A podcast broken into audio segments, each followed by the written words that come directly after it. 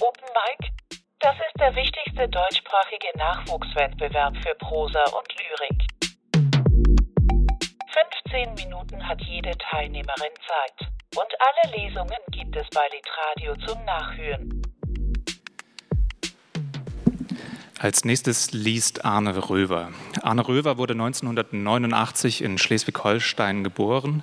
Nach dem Studium der Wirtschaftsinformatik in Hamburg und Elmshorn studiert er seit Oktober 2019 literarisches Schreiben am Deutschen Literaturinstitut in Leipzig. Er hat bereits in verschiedenen Anthologien und Zeitschriften veröffentlicht, unter anderem in Akzente und Das Nah.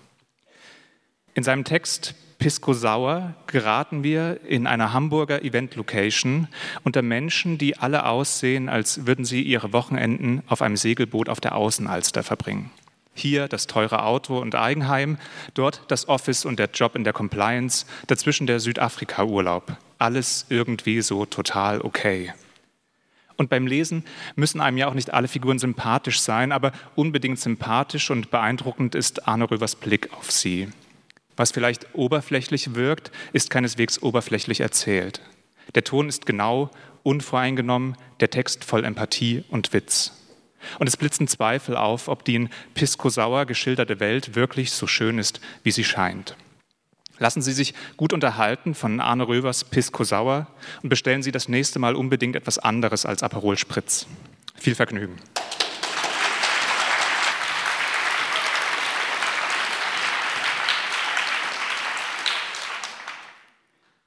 Ich lese eine leicht gekürzte Version im äh, Vergleich zu dem, was im Buch gedruckt wurde. Wir sitzen da also in Marius neuen BMW, der nicht neu, sondern ein Jahreswagen ist und von dem ich nur sagen kann, dass er blau ist, metallic und ein bisschen nach Zigaretten riecht, obwohl Marius nicht raucht, soweit ich weiß. Sein Fenster steht offen, er lässt den Arm raushängen, die Finger streifen den Fahrtwind, während wir über die Bundesstraße gleiten. Ein bisschen schneller als erlaubt. Und als ich mein Fenster ebenfalls herunterfahre, da wummert der Fahrtwind durch den Innenraum. Dann fragt Marius, und er muss dabei lauter sprechen, wegen des Fahrtwinds, was ich jetzt vorhabe, wenn ich wieder in Hamburg sei. Wenn du willst, sagt Marius, und ich bin sicher, er hat diese Rede ein paar Mal geprobt, kannst du bestimmt wieder in der Wirtschaftsprüfung anfangen. Die Prüfungssaison beginne ja erst im Herbst und Paula würde immer erzählen, dass Dr. Obermeier sich häufig nach mir erkundige und sich überhaupt sehr positiv über mich äußere, weil er ja wisse, dass sie mich auch kennt. Der würde ich doch sofort wieder einstellen, sagt Marius. Und falls nicht, er habe dann noch diesen Kommiliton vom Master in Dänemark, der arbeitet mittlerweile bei EY und die wären immer auf der Suche nach High Potentials wie mir. Hm, sage ich. Und dann, ich weiß es noch nicht. Wir schweigen. Marius schaut starr geradeaus, aber ich spüre, dass das Thema für ihn noch nicht erledigt ist. Dann schaltet er Gang runter, lässt den Motor aufheulen und zieht etwas zu ruppig auf die andere Fahrbahnseite, um den Laster vor uns zu überholen. Von vorne nähert sich ein dunkler Mercedes in hoher Geschwindigkeit. Ich rutsche tiefer in den Sitz und im letzten Moment zieht Marius zurück auf die rechte Spur, sodass der andere Wagen links an uns vorbeischießt. Marius lächelt. Was, sage ich, weil er etwas gesagt hat, das ich nicht verstanden habe. Du siehst müde aus, sagt er. Ich schüttle den Kopf. Ich habe auch nicht zu Hause geschlafen. Ah, sagt er, zieht die Augenbrauen hoch und grinst und ich grinse zurück. Wir fahren noch eine Weile, sagt er, du kannst gern noch mal die Augen zumachen. Danke, sage ich, lehne den Kopf gegen die Innenverkleidung, spüre die Vibration gute Idee und schließe die Augen. Im Radio läuft ein Song von Calvin Harris und Rihanna singt This is what you came for und obwohl es nicht stimmt, bin ich jedoch dankbar für die Zuversicht und schon bin ich weg. Als ich wieder aufwache, sind wir gerade von der Autobahn runter und fahren durch Bahnfeld, Othmarschen, mehrspurige Straßen entlang von Esso-Tankstellen und Hagebaumärkten, Wohnblöcken aus den 70er Jahren, Elektrofachmärkten, vergesse immer, wie trostlos Hamburg an den Rändern noch sein kann.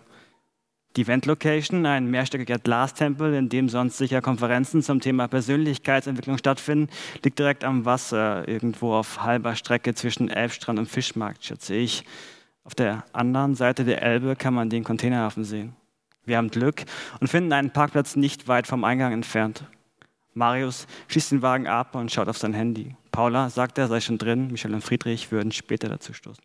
Sind die immer auch zusammen, frage ich und bereue gleich, dass ich mich dazu habe hinreißen lassen. Ich verstehe auch nicht, was sie an ihm findet, antwortet Marius, ohne aufzuschauen, während er eine Antwort tippt. Im Eingangsbereich drängen sich die Menschen.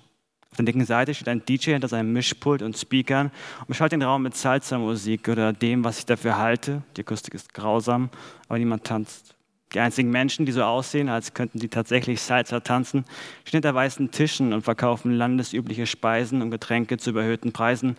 Alle anderen sehen aus, als würden sie ihre Wochenenden auf einem Segelboot auf der Außenalster verbringen. Alle anderen sehen aus wie ich. Was ist das für eine Veranstaltung, rufe ich Marius über die Musik hinweg zu, während wir uns den Weg in Richtung Fensterfront bahnen. Keine Ahnung, ruft er zurück, irgendwas mit Südamerika. Paula steht an einem der Tische, die überall im Raum verteilt sind, und erhält sich mit einer anderen Frau. Marius legt ihr von hinten den Arm um die Schulter und schnappt spielerisch nach dem Fleischspieß, den sie in der Hand hält. Idiot, lacht sie und schubst ihn weg. Dann gibt sie ihm einen Kuss auf die Wange. Hey, sagt sie, als sie mich sieht, wir umarmen uns und ich freue mich wirklich, sie zu sehen. Ihre Freundin heißt Johanna.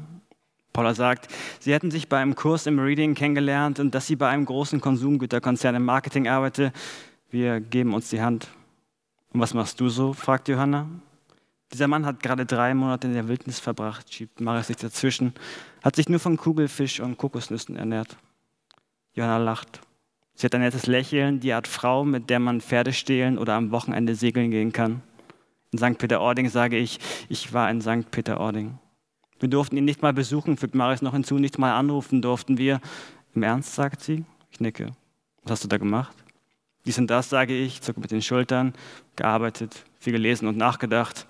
Oh, ich lese auch gern, sagt sie. Kennst du Daniel Killmann? Die Vermessung der Welt fand ich super. Hm, sage ich. Und um das Thema zu wechseln, wollt ihr auch was trinken? Ich nehme ein Aperol Spritz, sagt Paula. Nein, sage ich. Nein, wir nehmen und scannen die Karte. Den ganzen Sommer habe ich jeden Tag Aperol Spritz gemacht. Ich kann keinen Aperol Spritz mehr sehen. Pisco Sauer, sage ich. Wir trinken Pisco Sauer. Ein paar Minuten stehe ich in der Schlange, bevor ich verstehe, dass es keine Schlange gibt. Also fahre ich die Ellbogen aus und dränge mich nach vorne. Der Barkeeper ignoriert mich. Er flirtet lieber mit den zwei Frauen neben mir, bis ich ihm den 50-Euro-Schein direkt unter die Nase halte. Für Pisco Sauer rufe ich ihm zu, über das Stimmengewirr hinweg. Idiot, würde ich gerne hinzufügen, während mir jemand von hinten unangenehm nahe kommt. Solche Veranstaltungen deprimieren mich. Ich fühle mich wie der Einsiedler, der von seinem heiligen Berg hinabsteigt und sich im Gedränge der Zivilisation verliert, überfordert und vor allem überhaupt nicht mehr zen. Der Pisco schmeckt angenehm sauer, nicht süß. Der Barkeeper ist also vielleicht doch kein Idiot und steigt mir direkt in den Kopf.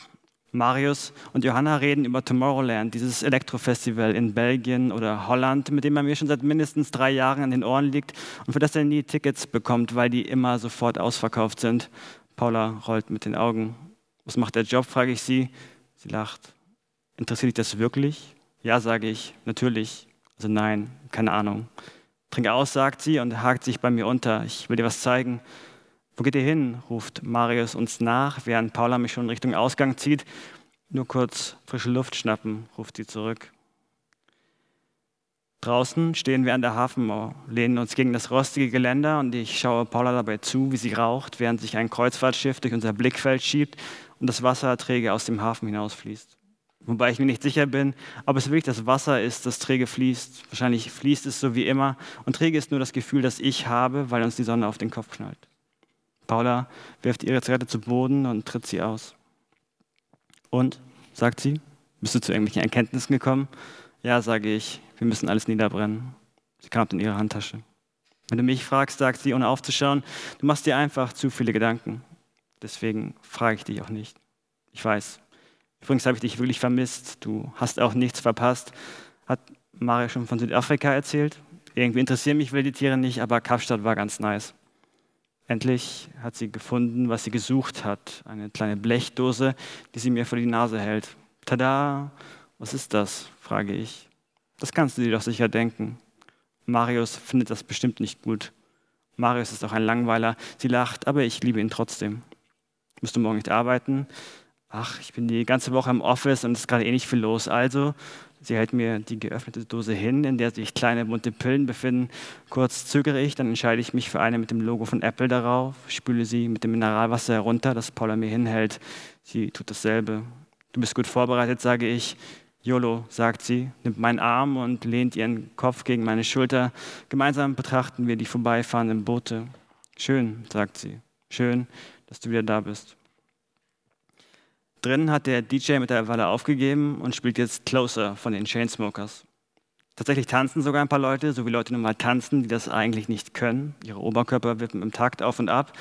Und kurz bin ich versucht, mich ihnen anzuschließen, weil die alle so mega freundlich lächeln und ich jetzt überhaupt gute Laune habe, aber da hat Paula schon eine neue Runde bestellt und drückt mir zwei dieser Pisko in die Hand.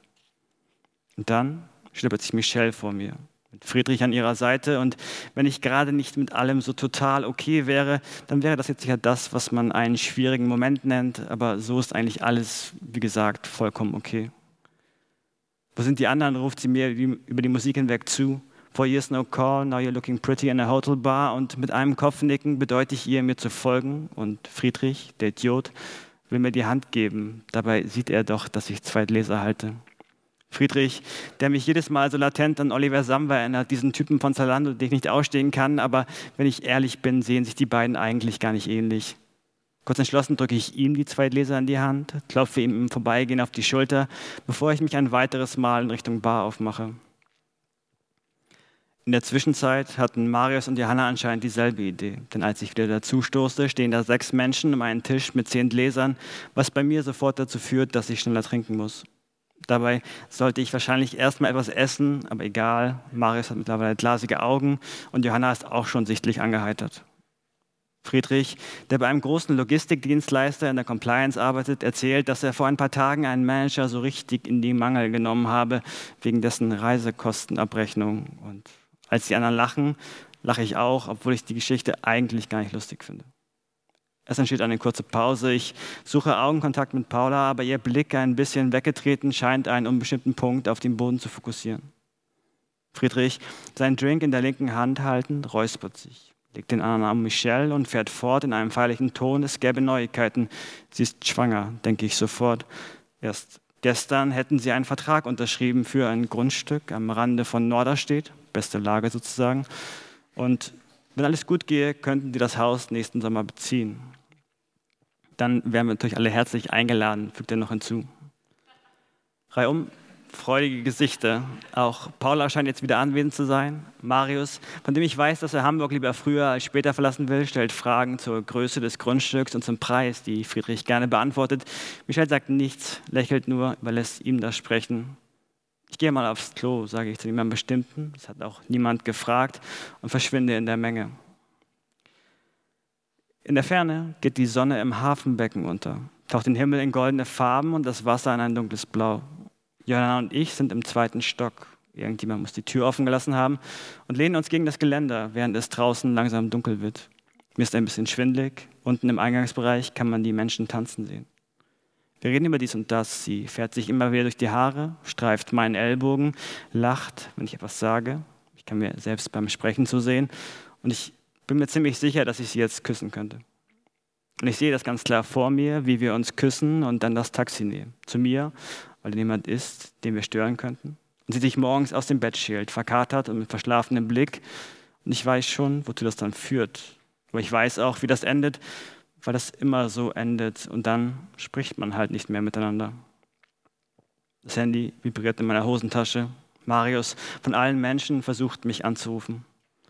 Sorry, ich muss da mal ran, sage ich, und sie nickt, Schlafzimmerblick oder zu viel Alkohol, und ich drücke den Anruf weg.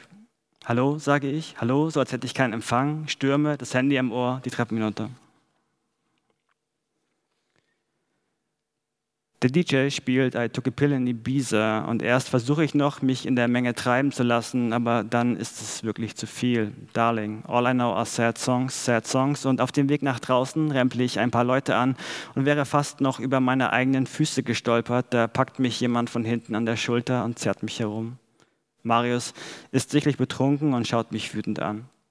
Verpisst du dich schon wieder, schreit und ich verstehe überhaupt nicht, was los ist, was er von mir will du Opfer, schreit er. Und wenn Friedrich in diesem Moment nicht dazwischen gegangen wäre, hey, hey, hey, alles okay, dann hätte er mir sicher eine reingehauen. Also muss ich Friedrich auch noch dankbar sein und mit diesem Gedanken und wo ist eigentlich Michelle, drehe ich mich um und stolpere an den Türstern vorbei nach draußen. Ich stehe auf einem leeren Parkplatz und kann mich vage daran erinnern, die Fischauktionshalle passiert zu haben. In meinem Rücken verläuft eine Backsteinmauer und dahinter kann ich Autos über die Straße fahren hören. Ein Rauschen, das sich nähert und vorüberzieht und danach wieder so etwas wie Stille. Dunkles Wasser, das müde gegen die Hafenmauer klatscht. Wann ist nur alles so verdammt schief gegangen? Auf der anderen Seite der Elbe zeichnen sich die Verladekräne als schwarze Silhouetten gegen den roten Abendhimmel ab. Die Reeperbahn ist nicht weit, ich habe das alles so über. Ich höre ein Surren. Ein Britzeln in der Luft, dann springt die Straßenbeleuchtung an. Und für einen kurzen Moment erscheint es mir so, als würden nicht nur die Straßen leuchten, sondern auch die Häuser und die Schiffe und die Container auf der anderen Hafenseite und der Himmel sowieso, als würde die ganze verdammte Stadt in einem neuen Licht erleuchten. Und vielleicht denke ich, vielleicht könnte ich auch noch mal neu anfangen, alles hinter mir lassen. Vielleicht aber auch nicht. Ich bin so erschöpft. Ein paar Meter entfernt steht ein blauer VW-Transporter mit weißen Streifen und Aufklebern auf den Scheiben, an denen zwei Surfboarder gelehnt sind. Ich nähere mich dem Wagen, werfe vorsichtig einen Blick ins Innere, niemand zu sehen, schaue mich um. Ich bin allein. Also nehme ich eines der Bretter. Es ist schwerer als erwartet und wuchte es über das Geländer. Höre es auf der anderen Seite über die Steine schleifen, ziehe meine Schuhe und Socken aus und springe hinterher. Die Steine bohren sich kalt in meine Fußballen. Es riecht nach Algen. Ich lege das Surfboard aufs Wasser, stoße mich ab. Dann ein paar schnelle Schläge mit den Armen, bis die Strömung mich mitzieht. Ich schließe die Augen. Einfach gleiten. Danke.